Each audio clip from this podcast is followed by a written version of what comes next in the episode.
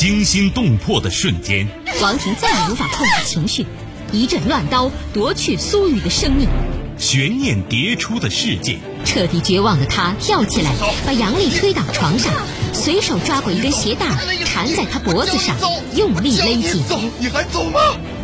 人性善恶，爱恨情仇。姐夫，你难道真的不知道我一直深深爱着你吗？你真的愿意为我们生孩子吗？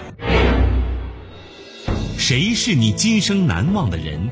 谁没有今生难忘的事？难忘今生，淮南带您看尽世间百态。今生难忘，声音魅力，品味人情冷暖。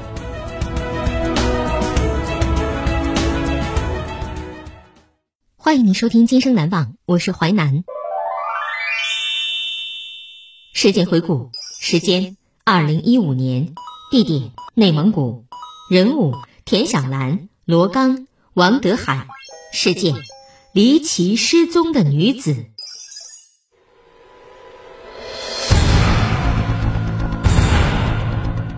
警方正在查看一段监控视频，苦苦寻找视频中的女人田小兰。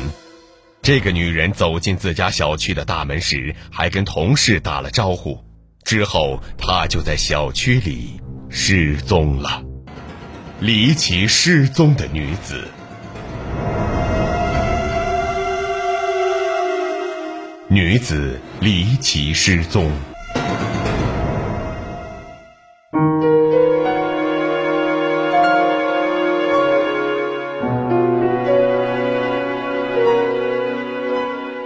二零一五年一月十五号中午，田小兰从单位回家之后，就再也没有出现了。因为小区正门没有监控，侦查员调阅了旁边一家餐馆的监控。当天十二点三十五分，田小兰走进小区之后，再也不见踪影。到公安局报警的自称是田小兰的男友罗刚，他告诉警方，不仅他自己找不到女友田小兰，连田小兰的同事朋友也不知道他的下落。说他女友头天早上八点多吃完早饭出去上班，至今没有回来，手机一直处于关机状态。田小兰四十多岁。当地一家企业的部门负责人，几年前离异，孩子跟了前夫。田小兰和罗刚在一起三四年期间，从来没有发生过跟家人失联的情况。那么，田小兰走进自家小区之后，到底出了什么事儿？侦查员对田小兰居住的小区展开了走访。田小兰的住所是南北通透的两居室，客厅收拾得干干净净，没有什么异常。厨房、卫生间也没有发现搏斗的痕迹，屋里也没有发现翻动迹象。田小兰卧室同样很整洁，连床铺一点褶皱都没有。有着午睡习惯的田小兰在失踪当天中午进入小区之后，似乎没有回过家。侦查员查看了田小兰的衣柜和生活用品，她的物品没有缺少，这说明她没有收拾东西外出的情况。整整一个下午，侦查员对田小兰家每个角落进行反复勘查，并没有发现疑似血迹。不过，让警方感到意外的是，除了田小兰和其男友罗刚，这所房子里还住着一个人。罗刚告诉警方，他之前一起坐过牢的一个狱友，现在没有固定住处，所以跟他们一起住。罗刚和他这个朋友声称，田小兰失踪当天，他俩都不在家，所以田小兰是否回过家，他们不知道。侦查员还了解到，田小兰老家不在本地，在锡林浩特市也没有什么亲戚。他失踪以后，外地亲戚朋友没有接到过勒索电话，警方推测，田小兰遇害的可能性极大。田小兰离异后跟男友在一起三年多，但还没有结婚。那么她的感情生活是不是导致她失踪的直接原因呢？通过走访排查，警方了解到田小兰的生活圈子非常简单，在社会上也没有乱七八糟的异性朋友，因此情杀的可能性极小。民警了解到田小兰为人善良，和周围的人相处的很融洽。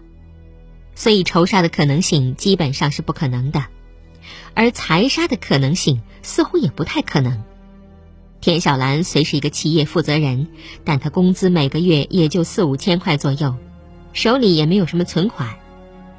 情杀、仇杀、财杀的可能性都被排除了，这起蹊跷的案子究竟是怎么回事呢？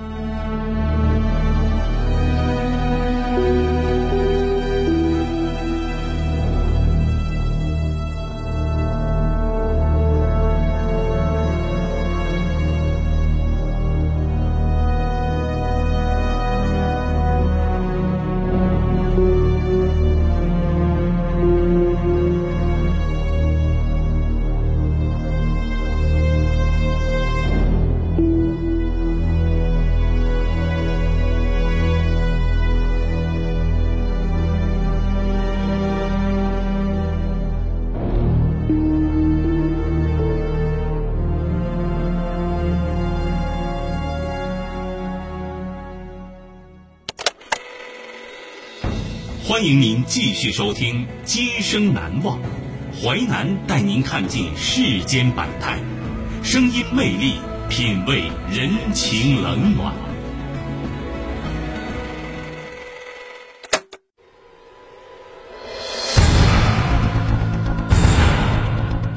警方正在查看一段监控视频，苦苦寻找视频中的女人田小兰。这个女人走进自家小区的大门时，还跟同事打了招呼。之后，她就在小区里失踪了。离奇失踪的女子，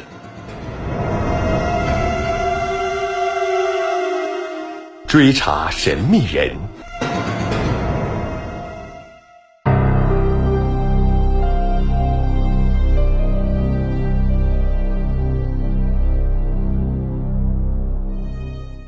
活不见人，死不见尸。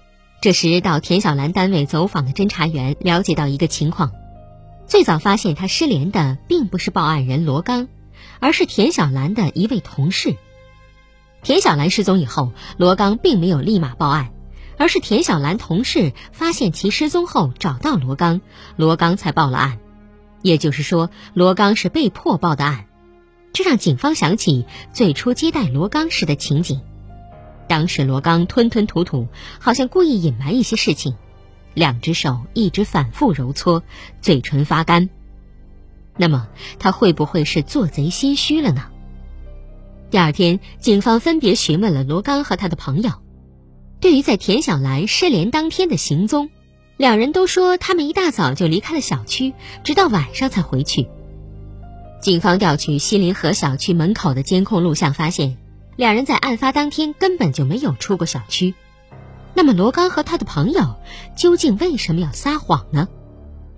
民警继续调查，发现接到报案的第二天，田小兰两张银行卡内五千元钱都被取走了，取款时间是他失联当天晚上的八点多，取款人是一个中年男性，身穿黑色羽绒服，头戴毛边帽子，戴着口罩眼镜。虽然取款人包裹得很严实，但侦查员还是看出他体态偏胖，穿着深色单皮鞋、黑色裤子、黑色羽绒服。细心的民警还注意到，取款人右手虎口部位有三道印痕，颜色比较暗，其中两道比较明显，另一道比较模糊，长度大约三四厘米左右。目测取款人年龄大概四十多岁，身高有一米七五左右。警方分析，此人即使不是犯罪嫌疑人，那么肯定和本案有关联。监控显示，取款之后的取款人向东行走几十米后，拐进一条胡同。胡同里一所学校监控探头恰好对着取款人。取款人从监控探头底下走过时，下意识低头，用手捂住脸，步态很慢，向胡同南边走去。监控录像中，取款人向胡同南边走了一百多米。最初，他沿着胡同路西侧走，快到丁字路口的时候，他就慢慢往路的东侧方向，直到走进监控盲区。警方继续追踪，发现取款人消失在监控盲区以后，再也没有出现过。就在侦查员们以为这一晚上要一无所获时，从监控盲区走出来一名男子，此人衣着步态跟之前的取款人一模一样，大家不禁感叹：好一个狡猾的老狐狸！幸亏没有放弃，否则呀，真被他钻了空子。取款人最终走进了仁达酒店和学校之间一个新建的小区内，但是小区内民警并没有找到这个人，因为天气很差，监控画面非常模糊，根本看不清出入小区的车牌照。好在锡林浩特市为了出租车司机安全，给每辆车安装了 GPS 系统，GPS 轨迹显示取款人进入小区两三分钟后，正好有一辆出租车开出来。那么，是不是取款人坐这辆出租车离开小区了呢？民警找到这辆出租车的司机，虽然已经是半个多月前的事情了，但他对2015年1月15号晚拉客的事情记忆犹新。司机回忆说，那天晚上乘客穿着黑色羽绒服，羽绒服帽子边上有毛，还戴着口罩眼镜。警方分析，此人就是取款人。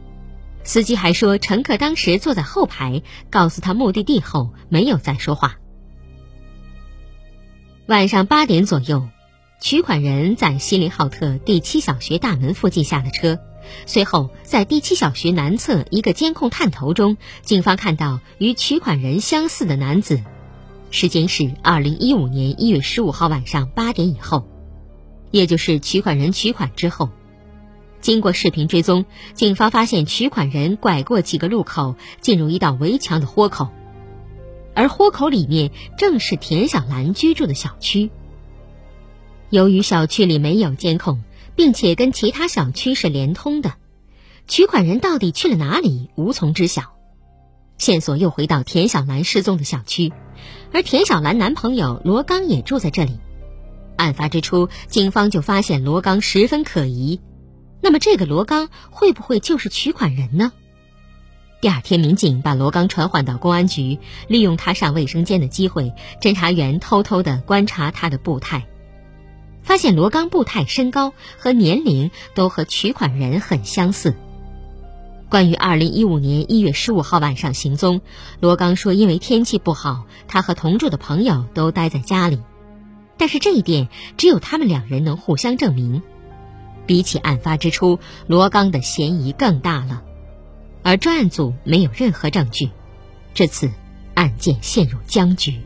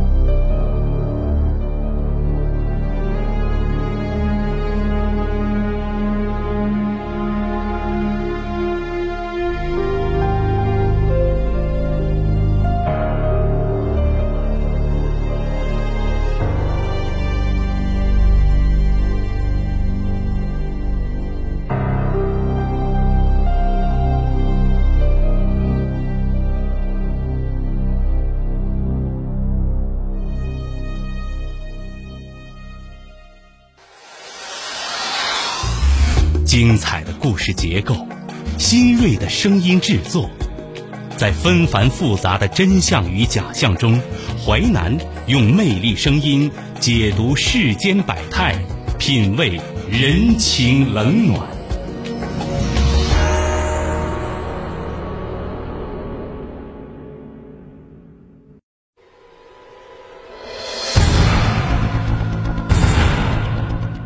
警方正在查看一段监控视频，苦苦寻找视频中的女人田小兰。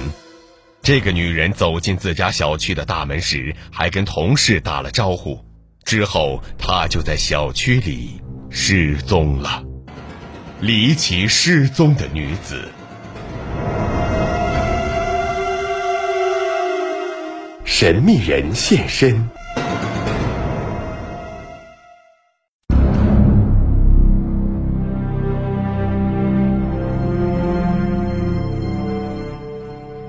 一转眼，田小兰失踪已经将近二十天了。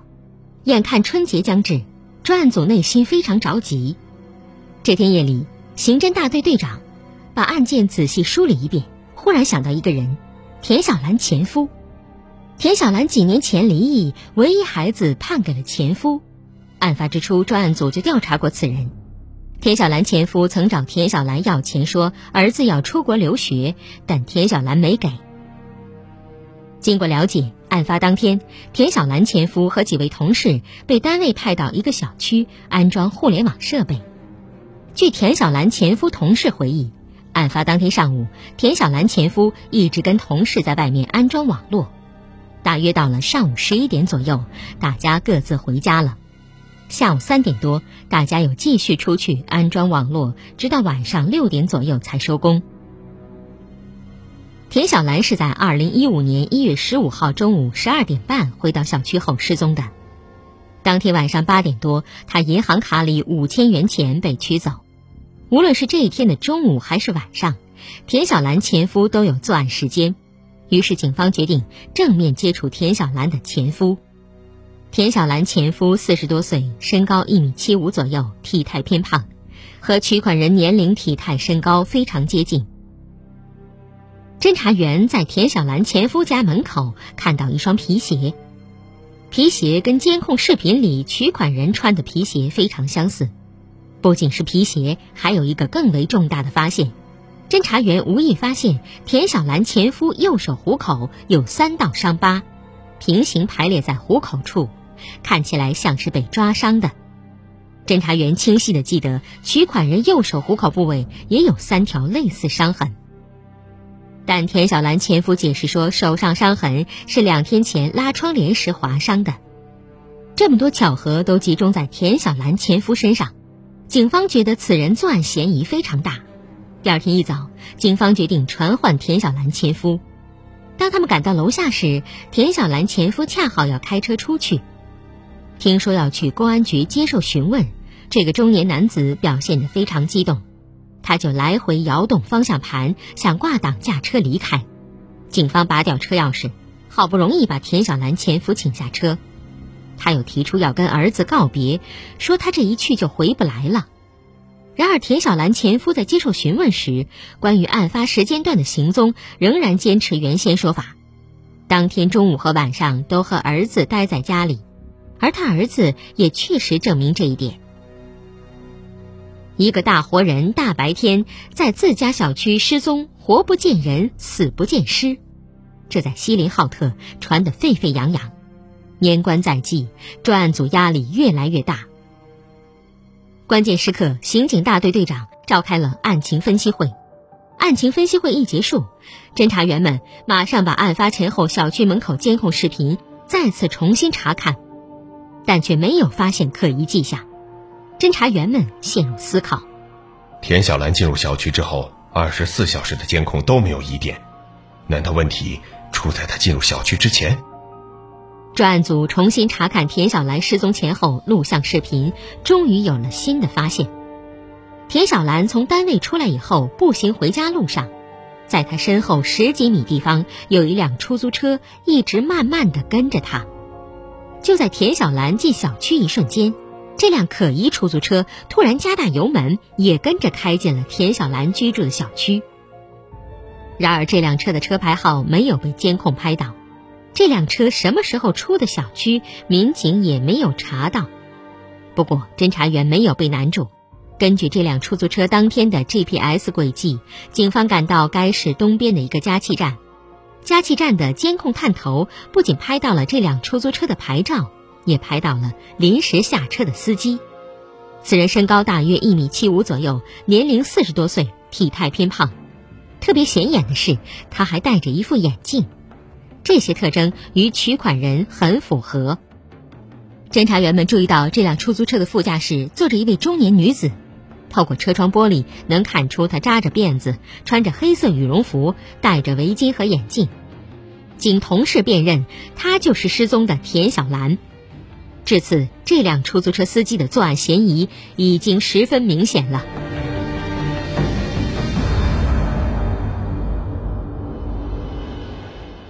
经调查，半年前王德海开始租用这辆车跑出租。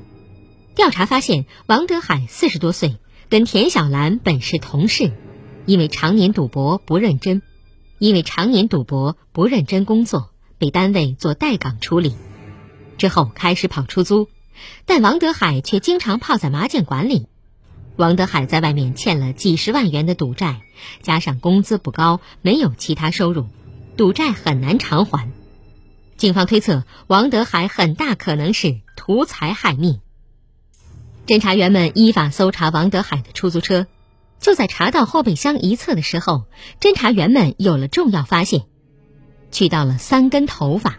经检验，这三根头发正是田小兰的，这样王德海的作案嫌疑陡然上升。二零一五年二月十五号，王德海被捕。面对证据，王德海供述了杀害田小兰的犯罪事实，并指认了抛尸地点，在田小兰家居住的小区公用管道内，她的尸体被找到了。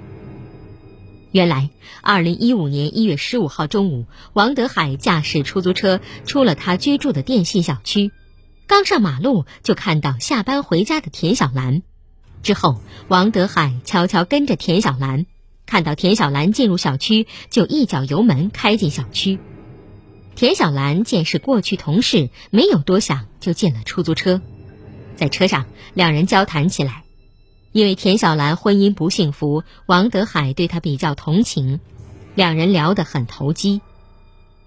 王德海的甜言蜜语让田小兰有一种遇到知音的感觉。于是，王德海趁机提出拉她到郊外去转一转。到了郊外停车以后，王德海向田小兰提出借钱。哎，你能不能借我点钱呢？田小兰很干脆的告诉他：“我没钱。”但是王德海不这么觉得，他认为田小兰应该有钱，觉得是田小兰不想借给他，于是他抢过田小兰的挎包，翻出钱包。你怎么可能没钱呢？你怎么能没钱？你包拿来，我看看。干什么呀？你要抢我钱啊？怎么就这么点钱呢？你你怎么可能没钱？你说。嗯。田小兰说出两张银行卡密码之后，王德海仍然没有松手，直到田小兰真的没有了呼吸。慌了手脚的王德海打开后备箱，把尸体藏进去，然后开车离开事发地点。当天晚上，王德海将田小兰两张银行卡内五千元全部取走，随后开车来到田小兰家所在小区，将尸体扔进管道内，盖上井盖，开车逃跑。压在办案民警的心头石块终于可以放下了，而凶手王德海也为自己犯下的罪行付出了代价。破案之后。还有一个谜团也被侦查员解开了，那就是为什么监控录像中凶手手上有三条伤痕，而王德海手上却没有？其实那是取款机旁特殊光线造成的。不管嫌疑人如何伪装，始终逃不过法律和正义的审判。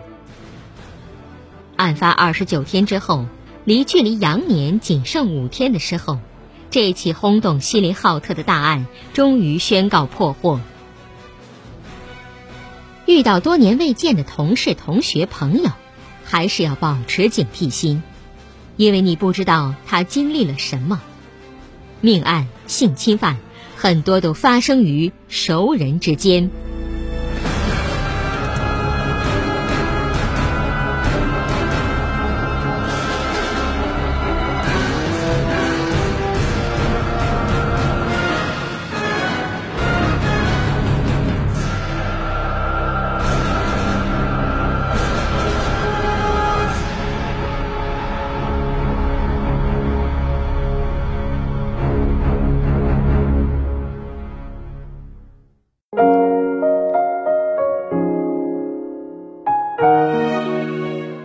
今生难忘启示录，犯罪是懦弱而非勇敢。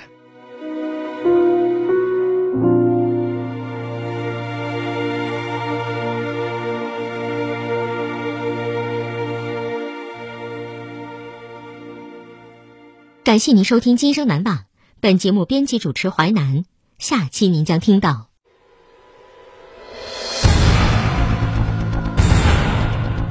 遵义市凤冈县凤凰广场下起了瓢泼大雨，雨后，人们在中心广场发现一个女人倒在了血泊中，到底是谁在光天化日之下杀害了她？这个当地有名的女主持人因何而死？女主持人沉尸雨中，今生难忘。首播时间。周一至周五十七点三十分至十八点，重播时间周一至周五二十三点至二十三点三十分。本节目可以在吉林广播网、蜻蜓 FM 在线点播收听。